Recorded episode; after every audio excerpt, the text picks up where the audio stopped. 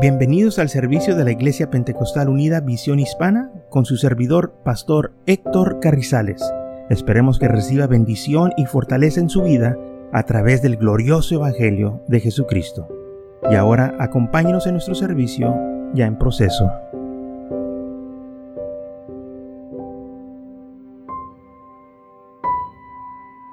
Entonces en Romanos capítulo 1, versículo 18 nos habla que la ira de Dios se revela del cielo contra todos aquellos que se rebelan contra Dios, dice los, los que los hombres que detienen la injusticia, aquellos que se comportan mal.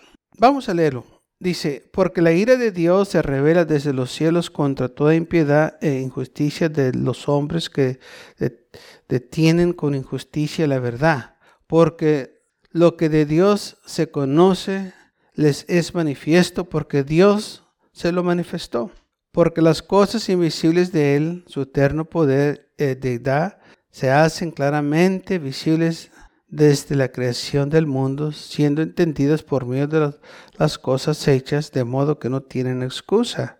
Pues habiendo conocido a Dios, no lo glorificaron como a Dios, ni le dieron gracias, sino se envanecieron en su razonamiento, su necio corazón fue enteneblecido. Y todo esto porque no glorificaron a Dios como lo deberían de hacer, le dieron honra o gloria a las cosas criadas por ellos, eh, ídolos, imágenes, y las cosas del Señor las hicieron a un lado. Dice la Biblia que su necio corazón fue enteneblecido, o sea, se, se hizo oscuro, se hizo duro, no aceptaron las cosas del Señor.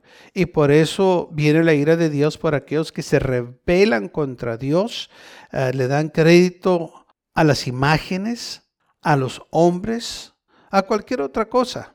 Eh, le rinden culto, sabe que mucha gente le rinde culto a la luna, al sol, eh, especialmente en los ah, tiempos pasados, las civilizaciones se han encontrado muchas imágenes de, de la luna y del sol, estrellas de que la gente adoraba y todo esto porque el hombre le dio crédito más a la creación que al creador.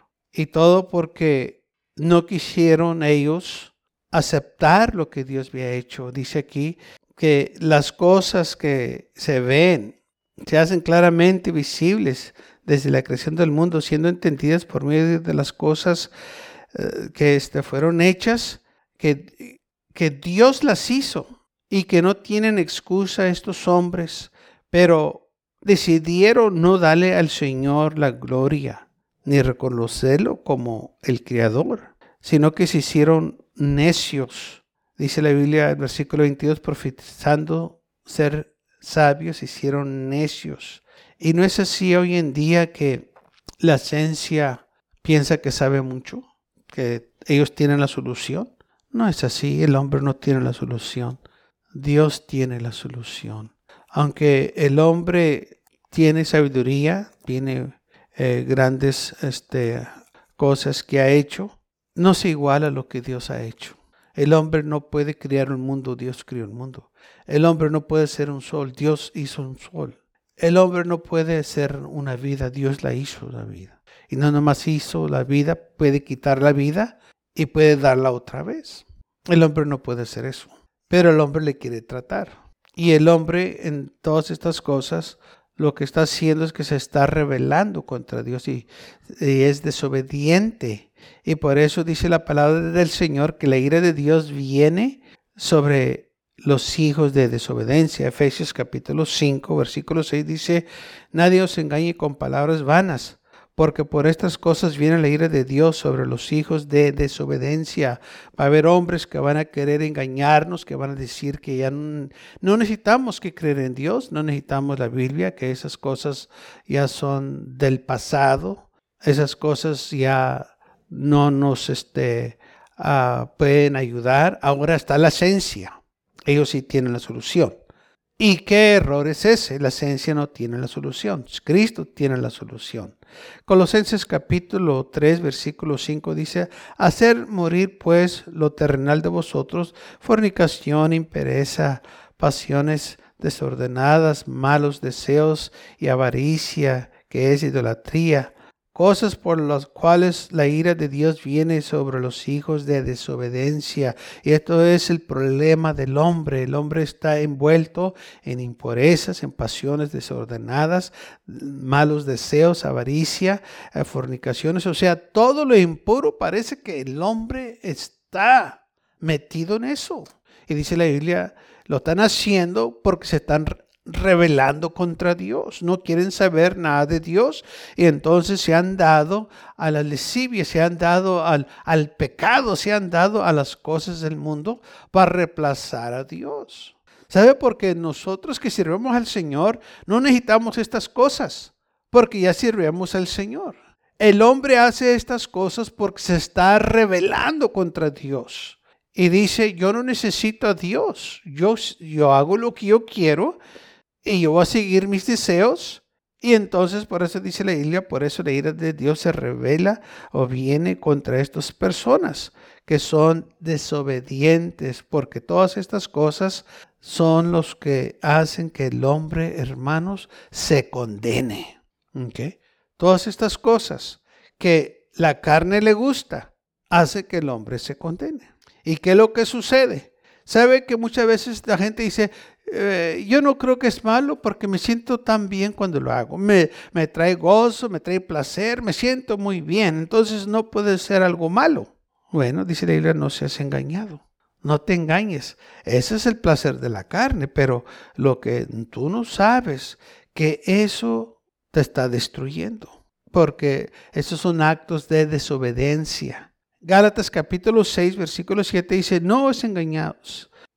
Dios no puede ser burlado, pues todo lo que el hombre sembrase, eso también segará. Porque el que siembra para su carne, de la carne segará corrupción. Mas el que siembra del Espíritu, del Espíritu segará vida eterna. No nos cansemos pues de hacer bien, porque su tiempo segaremos si no desmayamos. O sea, dice la Biblia, no, no te engañes, mira, esas cosas te van a destruir. Estás sembrando para la carne, o sea, tú, tú, tú estás dejando llevar por la carne. Y todas esas cosas te llevan a la condenación. Es lo que el enemigo quiere, que nosotros estemos envueltos en esas cosas, que estemos sujetos a esas cosas, que seamos esclavos a esas cosas. ¿Sabe que hay mucha gente que está en esclavitud de las drogas, del alcohol. O sea que el enemigo los tiene en cadenas de esclavitud. Ellos empezaron, nomás teniendo buen tiempo, empezaron con algo social, pero con el tiempo fue progresando hasta que llegaron a ser esclavos del vicio. Muchos han quedado en las calles, Muchos han perdido sus familias, sus hogares, sus trabajos, su salud, porque se entregaron completamente al vicio. Y todo porque rehusaron la palabra del Señor. Y dice la Biblia que no seamos engañados, que Dios no puede ser burlado, que lo que el hombre sembrara, esto también segará. Si sembramos para vida eterna, pues va a ser algo glorioso. Pero si sembramos para la carne, pues va a ser para muerte. Hebreos 10:31 dice, horrenda cosa es caer en manos del Dios vivo. No caigas en las manos del Dios vivo. O sea, si nosotros sabemos que esto nos destruye, ¿por qué hacerlo? ¿Por qué ir allá al pecado? ¿Por qué andar en el vicio? ¿Por qué no rendir nuestra vida a Cristo? Si sabemos que estas cosas nos van a destruir. La ira de Dios viene sobre todos aquellos que hacen estas cosas. ¿Por qué? Porque estas cosas destruyen nuestros cuerpos, destruyen la imagen de Dios, destruyen todo lo que Dios ha hecho por nosotros. Y por eso nosotros tenemos que apartarnos del pecado y servir al Señor. porque si va a venir un día en que el hombre va a dar cuenta, dice la Biblia, de modo que está establecido que el hombre muera una sola vez y después de esto el juicio. Entonces va a haber un juicio en que Dios va a juzgar a la humanidad. Así que nosotros no podemos ignorar esto. Acuérdese que va a haber un juicio y usted vamos a tener que presentarnos. Mateo capítulo 10, 28 dice así, y no temáis a los que matan el cuerpo, mas el alma no pueden matar. Temer más bien al que puede destruir el alma y el cuerpo en el infierno. También Lucas 12:5 dice algo similar. Pero os enseñaré en quién debéis temer. Temer aquel que después de haber quitado la vida, tiene poder de echarle en el infierno. Si os digo a este temer, o sea, temer aquel que te puede echar el infierno que temamos, respetemos lo que dice la palabra del Señor. Si tú vas a hacer ciertas cosas, ten en cuenta que vas a tener que dar cuenta por ello. Yo sé que muchos se burlan, dicen, no hombre, acabo, Dios no hace nada, acabo, Dios es un Dios de amor, Dios es bueno, Diositos, eh, pues él, él todo perdona. Bueno, si le pides perdón, te va a perdonar. Pero si le andas tentando, le andas jugando con fuego, te vas a quemar. Dice la Biblia en Hebreos 12:29, porque nuestro Dios es un fuego consumidor. Dios no puede ser burlado. Y todos aquellos que quieren pasarse listos, qué sorpresa van a tener un día. En Proverbios capítulo 1, versículo 24 dice esto. Por cuanto llamé y no quisiste oír, extendí mi mano y no hubo quien atendiese, sino que desechaste todo consejo mío y mi reprensión no quisiste. También yo me reiré en vuestra calamidad y me burlaré cuando os viene lo que teméis.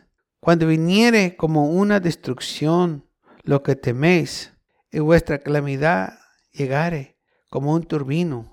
Cuando sobre vosotros viniere tribulación y angustia, entonces me llamarán y no responderé. Me buscarán de mañana y no me hallarán, por cuanto aborrecieron la sabiduría y no escogieron el temor de Jehová. O que va a venir un tiempo en que gente va a clamar al Señor. Aquellos que se burlaban, aquellos que pensaban que era nomás un juego, aquellos que pensaban que eh, eh, era una locura. Se va a llegar el tiempo en que va a venir de repente esa destrucción, aquella angustia, aquella tribulación. Y luego entonces sí, van a clamar a mí. Dice, pero yo no voy a responder. It's gonna be too late. ¿Sabe? Si hay un, este, un tiempo que podemos decir es demasiado tarde. There is a, time where there's gonna be too late. Y aquí lo estamos leyendo.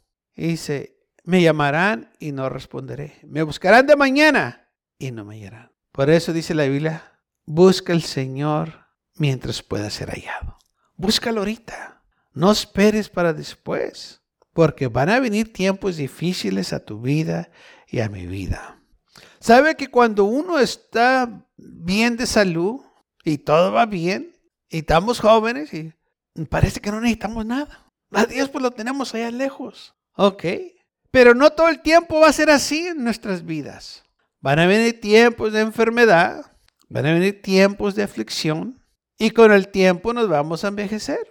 No todo el tiempo vamos a estar jóvenes. ¿Sabe? Mientras todo va bien, pues estamos contentos. Me estaba platicando un, un, este, un hombre una vez que él fue con su papá con el doctor porque le estaban haciendo unos exámenes y no se sentía bien y acompañó a su papá al doctor y estaba ahí en la oficina y viene el doctor y le dice, señor, eh, pues le tengo malas noticias. Y, y aquel hombre dijo, pues, dijo, pues dígame doctor, eh". pero tenía todavía un buen espíritu, contento el hombre. Oh, pero él no sabía las malas noticias que el doctor le tenía. Y le dijo, ¿qué es? Le dijo, Lamento informarle que usted tiene cáncer. Cuando le dijeron la palabra cáncer, aquel hombre dijo, miré mi papá, que de ese momento cambió. Ya no fue el mismo hombre que era antes. Con una palabra que le dijeron, cáncer en su vida y que estaba muy avanzada. Dijo aquel hombre, desde ese día miré mi papá que cambió por completo. ¿Sabe por qué cambió su vida por completo? Porque sus días ya estaban contados. Ya no iba a ser el mismo. Mientras tenemos la salud, tenemos vida, parece que todo está bien. Pero una vez que alguien nos da la mala noticia o el doctor nos dice, tiene seis meses para vivir, o un año, o menos de un año, como que todo cambia. Parece que buscamos más de Dios. Parece que ahora sí estamos serios porque sabemos lo que nos espera. ¿Sabe? Así debemos nosotros de reaccionar cuando se nos habla del Evangelio. Tenemos que aceptar que si no nos arrepentemos, va a venir la ira de Dios sobre nosotros un día. O sea, una vez que ya muéramos, ya va a ser demasiado tarde, porque ya no hay nada que se puede hacer. Ahora vamos a dar cuenta por nuestras acciones de lo que hicimos. Pero no tiene que ser así si nosotros vinimos al Señor antes. Ahí está el amor de Dios. Él está dispuesto, listo para perdonarnos de todo pecado. Ese es el amor de Dios, que Él nos espera con sus brazos abiertos, que nos arrepienta. Nos dice la Biblia que el que Él viene a nadie echa fuera, pero está en nosotros. No esperar hasta el último minuto, el último momento, sino que sabiendo de la ira de Dios, de lo que viene, hay que prepararnos y dar nuestra vida a Cristo Jesús, porque ese día va a llegar, porque va a llegar a su vida y va a llegar a la mía. ¿Sabes? Si pensáramos más en la muerte, tuviéramos nosotros más al tanto de las cosas del Señor. Porque muchas veces se nos olvida que vamos a, morir. Y no se debe de olvidar que va a morir. Se debe de, debe de tener eso en mente. Que un día usted va a morir. Pero ese día debe ser el día más glorioso en su vida. Porque va a ir con Cristo Jesús. No debe ser el día más triste. Debe ser el día más bonito para usted que se va a encontrar con el Señor. Aún la Biblia lo, lo dice. Que es algo precioso la muerte de sus santos, porque se van a ir con el Señor. Porque la muerte no tiene potestad sobre él. Él venció la muerte. Y si Él vive, nosotros también vamos a vivir. Por eso dijo Jesús, el que cree en mí, aunque esté muerto, vivirá. Si creemos en Él. Así que no tenemos nosotros que temer la muerte. Nosotros somos un pueblo privilegiado que sirvemos al Señor.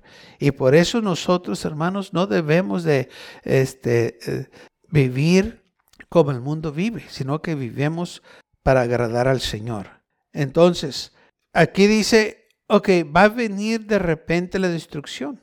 Para aquellos que no sirvieron al Señor, que se burlaron de Él, y luego ellos van a clamar al Señor, pero dice aquí, no le voy a responder, me buscarán de mañana y no me hallarán, por cuanto aborrecieron la sabiduría y, y no escogieron el temor de Jehová, sino que menospreciaron mi consejo. No quisieron saber nada de mí. Comerán del fruto de su camino. O sea, ellos van a tener graves consecuencias. No quisieron ellos obedecer. No quisieron ellos sujetarse a las cosas del Señor. Y entonces por eso va a haber graves consecuencias. Pero, ¿sabe? No debe no tiene que ser así. It doesn't have to be this way. ¿No se topa con gente cuando le habla del, Señor? ¿Se burlan? No, hombre, cabeza, no es cierto. No, hombre, de que yo estaba niño, han hablado de Cristo que viene. No, hombre, Él nunca va a venir. Sí, sí va a venir. Quizás en mi vida o en tu vida no va a venir, pero va a venir. Pero tiene por seguro, vas a morir. A ver, ríete que no hay muerte. No se van a burlar que no hay muerte, porque saben que hay muerte. Eh, saben este, que eso existe porque ya quizás han pasado por ahí por unos dos familiares o conocidos o han pues, ido al panteón y miren ahí que la gente la han sepultado ahí. Y si ellos quieren ser necios, ahí a ellos. Pero va a haber consecuencias, aunque lo quieran negar, aunque se quieran burlar que no existe, que no es cierto, sí es cierto. Entonces la ira de Dios viene sobre esta gente que se ha burlado, sobre esta gente que ha tenido la verdad que la ha tenido como mentira. O sea, les predican la verdad y dicen, no, hombre, eso es pura mentira, eso no es cierto, eso no va a suceder. Y eso es nomás un cuento. Pues no es un cuento, es la verdad. Porque todo lo que la Biblia dice es cierto. Y si uno la estudia y la aplica a su vida, ¿sabe qué trabaja? Trabaja.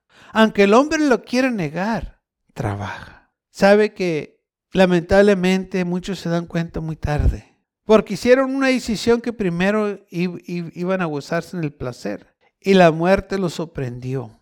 Y perdieron sus almas. Ahora, estamos hablando de la eternidad. Usted y yo no entendemos de la eternidad, entendemos del tiempo. A las 8 de la mañana nos levantamos, a las 12 comemos, a las 5 salimos del trabajo, a las 6, 7 pues estamos en la casa, a las 10 o 9 ya, ya nos preparamos para dormir. Eh, y ese es el tiempo. Lo conocemos. Pero cuando se trata de la eternidad, no lo conocemos. Porque no existe el tiempo. ¿Ok? No hay cierta hora. No hay nada de eso. Entonces nuestra mentalidad no puede entender esas cosas porque nunca la hemos experimentado. Se nos dice, pero nuestra mente no, no puede entenderlo, no puede calcular qué es lo que está pasando, qué por, por qué la eternidad, cómo, cómo trabaja, qué es. Y, no, no, nuestra mente está, hermanos, enfocada en el tiempo. Y por eso muchas de las cosas que nosotros queremos entenderlas con la mente no podemos. Porque lo que la Biblia nos está hablando es algo de otro, hermanos, lugar de la eternidad y no aquí terrenal. Y por eso, lamentablemente, la gente piensa que no hay eternidad. Piensa que el, infierno, bueno, si va al infierno nomás, va a ser por un rato. ¿Quién te dijo que va a ser nomás por un rato? Porque es la mentalidad de nosotros. Todo tiene su tiempo, todo termina, empieza y termina, empieza y termina. Y lamentablemente muchos piensan que nomás es por un ratito, por un tiempo. No es así. Es por la eternidad. O sea que todo el tiempo va a ser así. Y esto es algo de nuevo que nuestra mente no puede entender. Pero por eso la Biblia nos previene, nos dice, mire, ahí es donde el, gusano nunca muere. Y el fuego nunca se apaga. The worm never dies. And the fire is never quenched. El infierno nunca se va a apagar. Unas llamas de continuo. Donde va a ser día y noche. Así nosotros sí lo entendemos. Día y noche. O sea, por la eternidad. ¿Sabe? Uno de los dolores más terribles que usted pueda experimentar es que se queme. Qué feo se siente cuando uno se quema. Terrible. Y lamentablemente no hay mucho que se pueda hacer para esa quemada. O sea, está el dolor, se le puede dar medicamento y todo, pero oh, qué terrible se siente. Eso que usted experimentó es nomás por un momento que se quemó. Y con el tiempo se va curando esa herida y se le quita. Pero en el infierno no va a haber ni un medicamento, nada para que le ayude con ese dolor, con esa angustia. Y por eso la Biblia nos previene y dice, no, no tienes que ir ahí. El Señor te ama tanto que te compró vida eterna en la cruz del Calvario para que no vayas ahí. Oh, si tan solo podemos entender el amor de Dios. Dice, Él no quiere que nadie perezca, pero el hombre hace una decisión. Son desobedientes a los mandamientos del Señor y se entregan a las concupiscencias, al placer, a la lesivia, a la fornicación, al adulterio, que se apartan del amor de Dios.